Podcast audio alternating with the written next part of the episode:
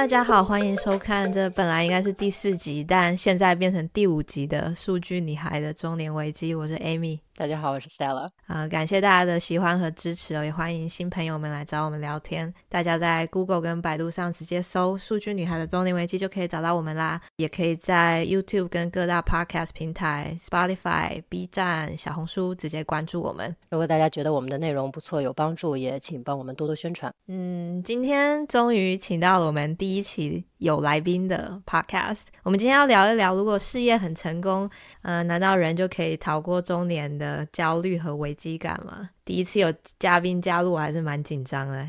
今天邀请的 guest 是我的多年好友 Cici，也是 Cici Cake 的主理人。Cici 和大家打个招呼吧。Hello，大家好，我是 Cici。那 Cici，我想先问一个问题：我们原本约的是几点钟呢？我要开始，我要开始公开处刑了。嗯、这个事情是这样子的，就是就是我现在在巴黎时间早上七点钟起来录播客，足以说明我我跟 Stella 之间的情谊有多么的深厚。哎，好感动哦！啊，并且昨天晚上睡觉的时候一直在梦到跟他录播客，四舍五入这播客录了有十个小时吧。好吧，好吧。那 Cici 是我非常引以为傲的老友，我们认识了有很多年了。了 对，我就放过你了，我也很 nice 啊，我也是一个很好的朋友。我现在要开始夸喽，我还写了一大段要夸你，真的好多要夸你的话。，CC 的这个高定蛋糕工作室呢，是几乎承包了娱乐圈的所有蛋糕，比如说前几周周杰伦在 ins 上发的昆凌要送给他的生日蛋糕，给周杰伦做生日蛋糕这个事情也是非常曲折啊。我们会放出链接，大家可以去听一听 C C 是自己讲这个故事的前因后果。那还有贾玲的最新电影《热辣滚烫》的杀青蛋糕，也都是 CC 的工作室制作的。不光是商业上的成功，他还在蛋糕国际比赛中拿金奖，作品还在罗浮宫展出，有太多荣誉和战绩可以说了。但是呢，因为我和 Cici 是多年的老友，所以我其实并没有特别的关注他在工作方面的成绩，我也很少听他跟我讲工作上的事情。我还挺好奇，你一般在工作当中会怎么和别人介绍自己呢？一般就是把我的小红书链接发过去，让大家拜膜我就好了。啊，是这样吗？没有，没有，没有，没有，没有，因为其实一般工作有接触的人多多少少都。知道我在做什么，就是你不需要从头到尾再给大家介绍一遍自己的各种 title。然后，如果是遇到新的客户的话，比如说，嗯、新的订单、新的客户过来，我确实会直接放小红书链接。但我的我会说，这个是我们的作品的页面，可以看一下。然后他看我作品页面的时候，就会顺便看到我这些 title，就差不多是这样子。我不会真的自己是说啊，我曾经怎么怎么样，那就很用台湾话说说很机车。所以你就说你，你一般是说你是蛋糕师傅，你是卖蛋糕的，还是你怎么介绍自己？呃，我什么都不会说，就是有订单谈订单，就不会有自我介绍这一部分。就是如果对方要把我当成一个客服小妹，或者当成一个蛋糕师傅，或者当成一个设计师，当成艺术家，我都我都不是很在意，就无所谓，不是不是很有包袱。但是你不太会跟人讲起你其实是有一个法学博士的学位吗？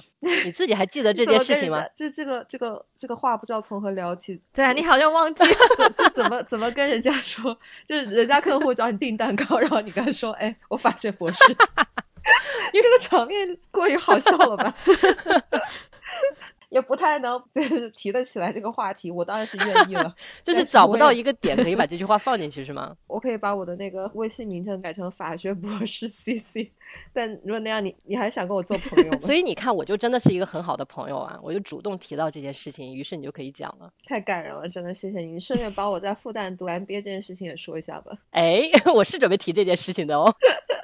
你看，这嘉宾都会自己 Q 流程。我接下来要讲一件你的糗事。还有啊，还有好多呢。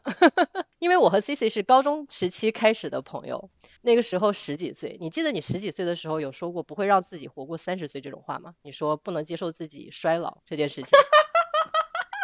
我跟你讲，昨天在在录播客，就是在我喝大的时候，我跟我那个朋友说，至少说了三遍吧。我说我们要一起活到一百岁哦，拉钩。就这个台词真的对话发生了至少三遍。所以我跟你讲，我要讲一个中年人要讲的那种很很爹味的心灵鸡汤，就是你人生中唯一不变的事情就是你会一直变。嗯、这个是我活到三十八岁，目前为止 one hundred percent sure 唯一能百分之百确认一件事情就是你会一直变。对，所以说我现在。本人是想活到一百岁啦。哦，是了，十几岁的时候有没有想到我们有一天会要来聊中年危机这件事情？但是在聊中年危机之前呢，我还是想先聊一聊蛋糕这件事情了。你主要要是做什么生意的？你的商业版图是什么样的？先说一下，就是我这个 business 的规模真的还用不到版图这个词，就是说出来我略微有一些的心虚，就是。咱这这就是一个小本手工个体户买卖哈，咱就用不到版图这个词，你别把我架上去。咱就是一个有着法学博士学历的蛋糕师傅。呃，版图，呃，其实主要就是几块，一个是订单，就是比如说平时婚礼的蛋糕啦，然后一些明星的生日蛋糕啦，然后要么就是培训，这是两大块，也就是订单和培训这两块。不是不是，我们在看词，你不要紧张，我们听得到你说话。我真服了，这样 这两个主持人就真的没在管嘉宾死活，就嘉宾讲完了以后，没有人要帮我讲下面一句话。我跟你说，你突然讲培训，我又在看，哎，你有做培训？我真服了。谢谢有做培训，怎么没有看到？哎。你没有把我那个，呃呃，从法学博博士到甜品设计师的小红书视频给 Amy 看吗？暂时还没有，我会的。那我跟你讲，他 对不起，我道歉，哭出来，然后就是对我又多产生了一些崇拜的心心情。你居然没有把那个视频给他看，这样，Amy，你先静音三分钟，你把那个视频看完，我们再回来接着聊。等一下，等一下，那如果人家看完这个三分钟的视频，然后再面对一个宿醉的你，这不是更？你就是就会发现人是一个非常有层次感的生物，就非常有趣。他既励志又不靠谱，然后既成功又失败，多好啊！我跟你讲，这就是中年人啊，这不就是人生的真相吗？哦，讲的真好，讲的很好。哦，鼓掌鼓掌，真的好棒！你最好把这个剪到预告片里去。所以 Cici 是怎么念法律念一念，然后你看，你看，你看，你就应该把那个视频给他看。那个那个视频你自己看了没有？我我看过，我还有在朋友圈转发。你哭了吗？不记得了？有，对吧？你真真哭了，还是你在敷衍我？好，我我是怎么从法学博士变成做蛋糕师傅的？就是因为热爱。在这个里，我要讲一个心灵鸡汤了。如果你们采访我爸，就知道我不是一个很能坚持的人。在我创业成功之前，我爸讲到我都是说我做每一件事情都半途而废。我小时候真的学了所有小朋友可能学的才艺，什么唱歌、跳舞、画画，什么钢琴、电子琴、小提琴，然后每件事情都半途而废。每件事情都是开头的时候就全班第一名，然后五节课以后就全班最后一名，然后就不去了。但是做蛋糕这件事情能坚持下来，我自己也挺惊讶的。怎么问为什么我的事业会成功，或者为什么能做到这个行业里还不错的地方？那我真的只能说是热爱。我那段时间跟被下了蛊一样，自己现在也不是很了解为什么会这么喜欢。嗯、但是就是当你很热爱、很热爱一个事情的时候，你就会不不自觉中克服很多困难。在别人看来很辛苦或者是很难去做到的事情，但在你在你在那个状态里的时候，你就不觉得辛苦，你也不觉得自己在。付出额外的努力，或是额外的意志力，所以说不知不觉中你就做出来了。我觉得这个是老天爷对你真心热爱一个事情的一个嘉奖，就是你做的时候你并没有想到，嗯、包括我当时做的时候，说真的，一开始我完全没有想到赚钱，而且一开始我很多东西都是亏本的，因为我根本就不在意成本这件事情，我只想要出效果，我只想要我做的这个东西是我心中最好的样子，我不在乎这个客户多给一点钱和少给一点钱，只要能让我有机会做蛋糕，我就很开心。真的，一开始很多都是亏本的，也没有在意钱这个事情。但最后就是反而回馈的一部分，一部分是我自己的成就感和我自己的心这种心情，一部分就是确实也赚到钱了。所以我觉得这真的是人生很奇妙的东西。做蛋糕这件事情，它到底是什么特别吸引你呢？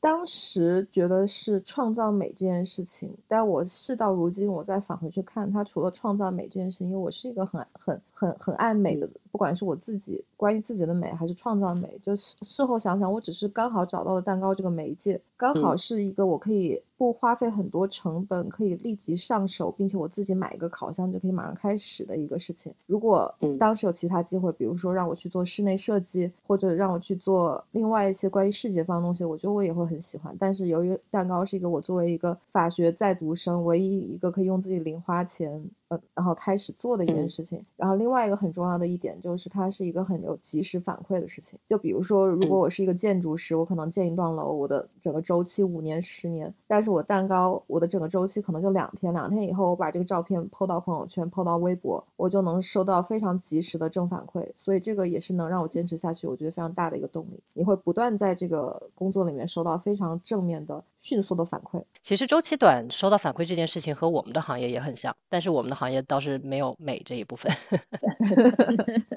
我们是另外一种形式的美啦。其实你还记得你做的第一个蛋糕，就突然觉得被自己感动到的蛋糕是什么？被自己感动到，应该第一个大概能让我拍上照片的蛋糕，我就很感动，因为那个时候技术也不好，但是我好像是第一个蛋糕是给我朋友做的草莓奶油生日蛋糕，当时就已经觉得哇，好好看了。那你是什么时候决定去真的学做蛋糕的？其实我是创业成功以后，就赚到钱以后去去的那个学校。我当时是在博士期间，我当时博士二年级，嗯、直接出国去读甜点学院了。是我是自己创业成功，准确说赚到第一桶金以后，我就计划着，我觉得我是时候，因为其实刚做那几年非常辛苦。我是从一一年底开始做蛋糕，一直到一四呃一五年，我八月份出国读这个甜点学院。就其实从一一年到一五年，我的整个人生是处于一种非常非常非常非常高强度的工作状态。就是我觉得我那几年的工作量可能可以乘以二，可能是四年做了八年的事情。而且那个时候团队刚好也建立起来，我想说是时间奖励一下自己了。我一直对。巴黎这个城市充满了幻想，我想说，那我想去巴黎生活一段时间，那我去干什么呢？我总不能去晃悠吧？我想说，那顺便学点东西好了。然后这样去巴黎学的甜点，而不是因为我想要做蛋糕，所以我去巴黎学甜点，而是因为我做蛋糕赚到了钱，我用这个钱来奖励自己一个假期，为期一年的假期。当然，事实上后来是待了一年以后，实在是太喜欢巴黎这个城市，又待了一年，学了一个葡萄酒，是这样一个顺序。嗯，在你的。就是事业发展的这个过程当中，是什么样的一个时间点让你觉得说，哦，那我创业成功了？就就手上有钱了，特别特别直白，就是没什么。我这个人说实话，我真所以刚才为啥你说商业版图的时候，我听这个词不是特别习惯，就是我真的不是一个。我不是一个商人，虽然我现在也在学 MBA 什么，嗯、我从头到尾我没想过我要创业，我就是脚踩西瓜皮。嗯、我唯一我脑子里成天想的就是我要怎么把这个蛋糕做好看。嗯，我从头到尾想的都不是我要创造一个什么什么商业帝国，或者从头到尾这个这个这个念头在我脑子里压根儿就没有出现过。好啦，商业版图是开玩笑的。对，就是真没有想过要把自己做成什么样，嗯、就是一个一个蛋糕做起来的。我要把这个蛋糕做好看，然后就到下一步。然后后来是因为房租交不出来，所以才想要做培训。然后做了培训以后就赚到钱了，嗯、想说，哎，那我要出去玩一玩，就就这样的。那我很好奇，你做一个蛋糕大概是什么样一个过程啊？是客户跟你说我要做一个什么样的蛋糕，然后很抽象，然后你再画设计图帮他把它做出来？嗯，一开始的话，就是如果是客户自己来的话，如果不是婚礼蛋糕，他们会告诉我这是一个什么样的场合，他们希望有哪些元素，或者他们有哪些喜欢的颜色，我来根据他们的想法来画设计稿。但如果是婚礼的话，就比较简单，因为婚礼的设计都是已经确定的，那么婚礼的策划师会。把婚礼的设计直接给我，我就根据婚礼的布置来设计蛋糕。然后设计出来以后，客户看了设计稿没有问题，我们就可以开始制作，差不多都是这样一个流程。这整个周期大概是多长呢？一般设计的话，要设计的精细点，差不多三五天的时间；制作的话，也差不多一周，所以差不多十天左右吧。那你们一般是几个人做一个蛋糕？因为我看你的蛋糕都超级大、超级复杂的。那是你一个人去做这个图，然后在。一个团队一起做吗？没没有，我现在自己已经很少做。我一五年以后就没有做了，因为我当时人就出国了嘛。然后大概又过了两年还是三年，我忘了，我又开始设计，我也放手了。就是基本上我现在已经很少参与到蛋糕的具体的制作环节了，就不管是设计和制作都没有参与了。然后我们的同事他们就都是团队作业，就可能设计是一个人，然后这次设计是一个人，下次设计是另外一个人，然后做的话就全部都大家一起做这样子。你刚才也提到，就是。你除了做婚礼蛋糕以外，你还做一些就是特别场合的蛋糕。我我有时候看到你发朋友圈，真的是发现就好像娱乐圈所有的蛋糕你都有在做。你最早是从什么时候一个什么样的契机开始接这种娱乐圈的高定蛋糕的订单啊？就是他们的粉丝后援会会找到我们，饭圈的明星蛋糕都是这样一个情况，就是粉丝会给他们的偶像明星订蛋糕，然后开生日会这样子。所以那整个生日会的基调都是粉丝。嗯，规划筹备的，对对，他们真的很用心。对，我看到整个色系、整个设计都很一致，这是一部分。然后有一些是明星自己本人找过来，但是这种会比较少。嗯、比如周杰伦这次，他们就是直接跟昆凌那边沟通了嘛。他是怎么会找到你的？有些是朋友推荐。嗯、我们还做过 B Two 的婚礼嘛，就是康熙的康熙来的的制作人，对，这些都是就是那边就可能朋友啊找过来的，然后有些就是社交媒体，小红书呀、微博找过来的。你接这么多的蛋糕的订单，有什么就是客户提出很荒谬的要求，让你印象深刻的吗？就你要你想要实现的都比他们要求的还要多，是不是？对，基本上还好。就有时候可能客户他想要把太多元素堆到一个蛋糕上，嗯，就可能虽然元素都上去了，但是蛋糕最后就不会特别好看，不会特别和谐。这种时候就会稍微劝说一下客户说，就是要有舍有得，稍微精简一点，嗯、元素要统一一点。但大部分时候，嗯，我觉得做一个品牌的好处就是，当你是一个品牌的时候，而不是客户随便在大众点评上找到了一家蛋糕店的时候，客户对你就会对你的设计就会有所尊重。就是对于我们来说，这个跟客户沟通的成本没有那么高，因为。客户看到你之前的作品，包括你的很多，比如说和明星的这种蛋糕的背书以后，他们就会对你有一些信任，然后会觉得你是专业的，他们也不会太过为难。但是我相信，就是如果品牌效应不是那么强烈的蛋糕制作师傅、蛋糕工作室的话，他们可能就会面临比较多的这方面的沟通的成本。你是怎么建立你的品牌的？嗯，一开始的微博还是打了不少广告的。上升期的时候，微博就主要的吸粉阶段就是微博，就投粉丝头条啊，然后投嗯、呃、转发抽奖啊，这些都还是挺有用的。但这些事情都是你自己做的吗？还是有跟你合作的工作室的其他成员他们做的？嗯，这一块全都是我自己做的。就之前有段时间江湖里，就烘焙圈的江湖里。然后就会说、嗯、啊，CC 啊，他们就是会营销。然后我当时听到这个评价，嗯、我好开心。我说，哎，谢谢你的肯定。Marketing 不好做哎，对啊，很难很难。对呀、啊，就是对你能力的认可。对我非常开心。那你做 Marketing 的时候不会觉得很烦吗？我觉得我就想做蛋糕，我不想每天搞这么多 Marketing 的东西。我这个人吧，人生有两大爱好，一个是爱美，一个是爱观察人。就是 Marketing 对于我来说也是非常有有趣的一个部分，就是因为它是跟人的连接。嗯，所以说我不觉得烦，我觉得很有意思。而且你 marketing 要做得好的话，你的东西也得做得美。嗯，确实，因为你的蛋糕放出来，它本身就是一个 marketing 的，就不太需要做太多的修饰，它就是一个艺术品嘛。在国内的话，做这一行大家都觉得不是特别的 decent，所以说导致了在我当时刚入这一行的时候，嗯、其实在这一行里面的人，可能都是比如说技能学校里面做蛋糕的师傅。当时我进去的时候，他的人群是没有，比如说没有像现在的，比如设计师呀、啊，或者是一些。大家可能不管是文字方面还是审美方面都没有很很好的一个状态，所以说我进去的时候，我有一点是降维打击，就是我会说。关于客户的故事，我会讲文字性的故事。我会在拍照片的时候比较注意它的呈现效果，所以一下子就起来了。又加上新浪微博那个时候也在上升期嘛，就其实那个时候的 marketing 跟现在的 marketing 完全是两种难度的。就是说实话，我现在做小红书，我会觉得比当初要难很多。就当时真的就是天时地利人和，我也不能说是我自己有多优秀，就当时那个时机是刚刚好的。就踩在了一个正确的位置，所以现在小红书你也还是自己在做？对，我自己在做。现在这个蛋糕的这个行业的生态大概是怎样？现在强者越来越多，就之之前某一段时间，我觉得我们的竞争对手真的数不出来多少，但是现在的话，我觉得优秀的设计师，包括蛋糕这一行做得好的还是挺多的。那现在这些同样很厉害的人，他们的背景大概是什么样的呢？真的有很多专业设计师进场，其实这个也是一个新兴的东西，因为怎么讲？以前那种奶油蛋糕，就光有蛋糕师傅的时候，他一个蛋糕利润可能就几十块。但是当翻糖蛋糕进场的时候，当你的利润足足够高，你就会吸引更加高端的人才进来，这是很很正常的一件事情。嗯，那从蓝海变成红海的这整个过程，大概是多少多长的一个时间段呢？不到十年。这个也是我觉得中国非常可怕的一个地方，嗯、也是我怎么讲，就是我做这一行的感悟吧。就是由此可以是是中国的一个小切片，什么东西放到中国来，它会在一个相对于其他国家来说非常短的时间内把这个东西卷到极致。就怎么讲，嗯、翻糖蛋糕这个东西其实是西方的，也就是一一年、一零年的时候进到中国，但是其实一八年、一九年的时候就是已经非常红海了。整个期、嗯嗯、整个时间段八九年时间，我们的整体的已经反超国外，而且反超的特别多，就是我们的。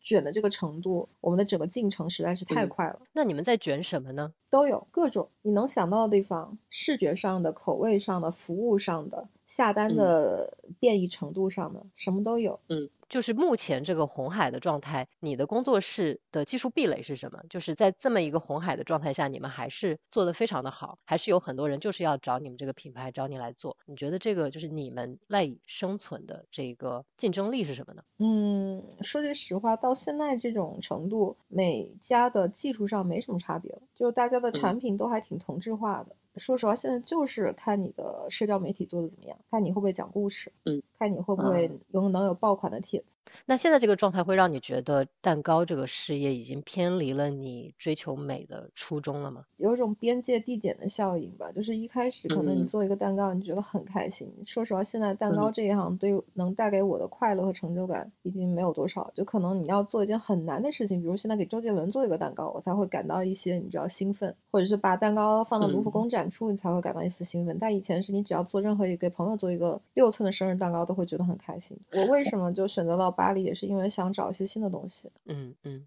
我刚才本来是想问你，面对一个这么卷的市场，你会不会焦虑？但是听你讲的，我感觉你可能也是疲倦会更多一点。就果然我们是中年 危机中年。我感觉 Cici 接下来想做别的东西了吗？对，是这样。那方方便透露吗？嗯，不方便。不是，主要主要是主要是还没有眉目，就说了万一没做到就比较丢脸。嗯、你看我这么爱面子的。所以还会继续，就是呃，为美的东西，对，这个是肯定努力下去，这个是肯定的。我要么是跟美打交道，要么是跟人打交道，只会在这两个事情中间，不会做其他的事情。嗯，我曾经上个学期试图选了一门 Python Python，结果 Python，但没有想到折磨的折磨的不是我，折磨的是在座的某位朋友。所以你试过 Python 之后，还是觉得跟美没有关系的东西，你还是不会有太大的兴趣，是吗？至今不知道这个 Python 是在干嘛。就是 你确实是想在寻找下一个东西，但是你现在还属于一种就是什么都尝试的阶段。是这样，是这样吗？是的，嗯，因为我觉得虽然欧洲吧一直在吃老本，整个社会也很缓慢，也很停滞，但是从另外一个角度说，你在这边稍微卷一下就可以卷起来。就一五年我刚来的时候，第一次来巴黎的时候，我觉得巴黎一切都好好呀，我觉得巴黎有很多东西可以搬回国内可以借鉴。但我这次来的感觉是反的，我觉得巴黎这边好落后啊，国内很多东西可以搬过来卷死他们。你是不想在国内卷了，然后去欧洲卷了是吗？对，我就是来一个大家都不卷的地方，我稍微卷一卷他们。稍微卷一卷，strategy 很明确。对，就是你永远选一个比较轻松的竞争环境，然后下场。对你要带着蛋糕出海了。嗯，不一定是蛋糕，因为巴黎蛋糕可能也卷不过这些人，而且他们比较喜欢好吃的。那我那个翻糖蛋糕，说真的也不好吃。嗯。我之前也在想说，翻糖蛋糕一般人是不会拿来吃的，对不对？就还挺难吃的。你真的是完全没有在意。我买的是艺术品，不是买来吃的。客户来的时候，我会都会直接跟他们说，我说这东西不好吃，主要是视觉效果。我问一个比较蠢的问题，我看你的翻糖蛋糕立体感都特别强，一般人还会进行切蛋糕这个仪式吗？嗯，会的，就是有些客户会有这个要求。哦，说你的蛋糕要可以切。对，这个技术上算，我就勉强透露一下吧。就是如果你要切的话，你也不用整个蛋糕都做真体，你只要切的那个角做成真的，可以切下去就行。啊，比如说婚礼蛋糕，你一般还有一个甜品台，甜品台上的东西是可以吃的。对对，都是可以吃的，所以还是有吃的东西。如果没有当初继续念法学的话，没有做蛋糕，你觉得你的人生 somehow 还是会走向这条路吗？我可能会用其他方式来折腾吧，因为我觉得我就是一匹野马，就是不是跑到蛋糕这儿，也会跑到其他地方。我真的没有办法过踏踏实实的日子。那现在你在快要到四十的这个阶段，现在在你的想象当中，你理想的生活是什么样的？说实话，我最近老是在想我刚创业的那段日子，我特别怀念的原因，就是因为那个时候在做自己热爱的事情。所以话说回来，对于我来说，最理想的状态就是我手头上有一个让我可以非常激动、非常热爱的东西在做。嗯这个就是对我来说非常好的生活，但其实哈，一个人能找到自己热爱的东西是一件非常奢侈和非常运气好的事情。可能很多人一辈子真的是一辈子都没有在做自己喜欢的事，你能找到就是老天爷给你的礼物，是一个很大很大的礼物。所以我不知道我的人生是否 lucky enough to 有第二个机会。嗯，很多人说创业会上瘾，好像就是这样。对，我觉得对于我来说，创造一个东西的这种成就感是享乐没有办法带给我。就是我喜欢去完成一件事情。嗯、如果你只是让我去享受一些用钱就能买到的东西的话，对于我来说很没有意思。我喜欢去做一件很难的事情，这个东西对我来说是有快感的。这、嗯、听起来非常的鸡汤，但是我就是这种受虐型人格。嗯，我觉得我也是。对，我觉得我和 Amy 从某一个程度上也是因为这个原因，所以才开始做 podcast，然后再寻求一种重新让自己能兴奋起来的事情，摆脱中年危机的事情。哎，我想问 Cici，你眼中的 Stella 是怎么样的？你要好好说。你说你这个话说的，说了以后，我自之后表扬你都好像是被你威胁了。我觉得他是一个非常聪明和努力的人，但是重点在于他在拥有这些东西之余，他还有对世界的接受度。就是我至今没有明白一点，就是为什么我跟他会是朋友，就是因为你 这，我觉得这是。其实很奇妙的一点，就按道理说他是完全不会跟我这样人做朋友的。我这个就是长着一副妖艳货的外表，然后又非常离经叛道，然后又不靠谱，说好了录 podcast 的醉到不省人事，然后还让他帮我做作业，就是能想象吗？清华和哈佛高材生帮我做 Python 的 入门款作业。对，做作业的那个过程真的很痛苦。他一方面有我所认识的非常刻板印象的、非常踏实、非常认真的那一群人，但与此同时，他对我这种。火树银花、妖魔鬼怪又很有接受度，所以我觉得他是一个很有意思的人。他虽然表面上中规中矩，嗯、但我觉得他内心也有一匹野马。有的，有的。那你觉得他如果去做蛋糕会成功吗？嗯、不会。回答太快了。我去编程，我也不会成功啊。就是大家各有弱点，就 坦白承认就行。我觉得 Stella 可能会去做可以吃的蛋糕，我应该会去做可以吃但是不太好看的蛋糕。其实我发现很多像我们做 tech 的，很多人也很喜欢做做烘焙，上网学做菜，甚至有一些也会做翻糖蛋糕，在小红书上 po 啊。如果有做 tech 的朋友想不开中年危机，想要投身蛋糕事业，你有什么建议？就很好啊，赶紧做，因为就像我说的，它是一个有及时卷嘛，及时反馈。哦，你是说你是说彻底进入这一行当成 business 啊？哦，你意思是随便卖一卖，可以玩一玩，没有关系？对啊，你干嘛这么想不开啊？不要不要这样，我觉得最好的人生状态就是你有一份保底的安全网，但是你又在这个安全网之上可以做一些自己喜欢的事情，这不就是 tech 把蛋糕当成兴趣爱好的最好的状态。我有一个很蠢的问题啊，现在在 tech 行业或者是非 tech 行业，大家天天都在谈论这个 AI 的问题。AI 对蛋糕行业有影响吗？啊，有的耶。啊，是吗？我会我会用 Midjourney 去生成一些蛋糕设计稿，就虽然它不能直接用，因为毕竟它还是不太能理解蛋糕这个概念。嗯但是它它的至少设计稿上的某些部分是可以借鉴的。你是把它当做一个和你共同设计的 partner 这样的角色来用，就是它可能会有一些点是你可以借鉴的，但是你并不能完全的依赖于它。对对对。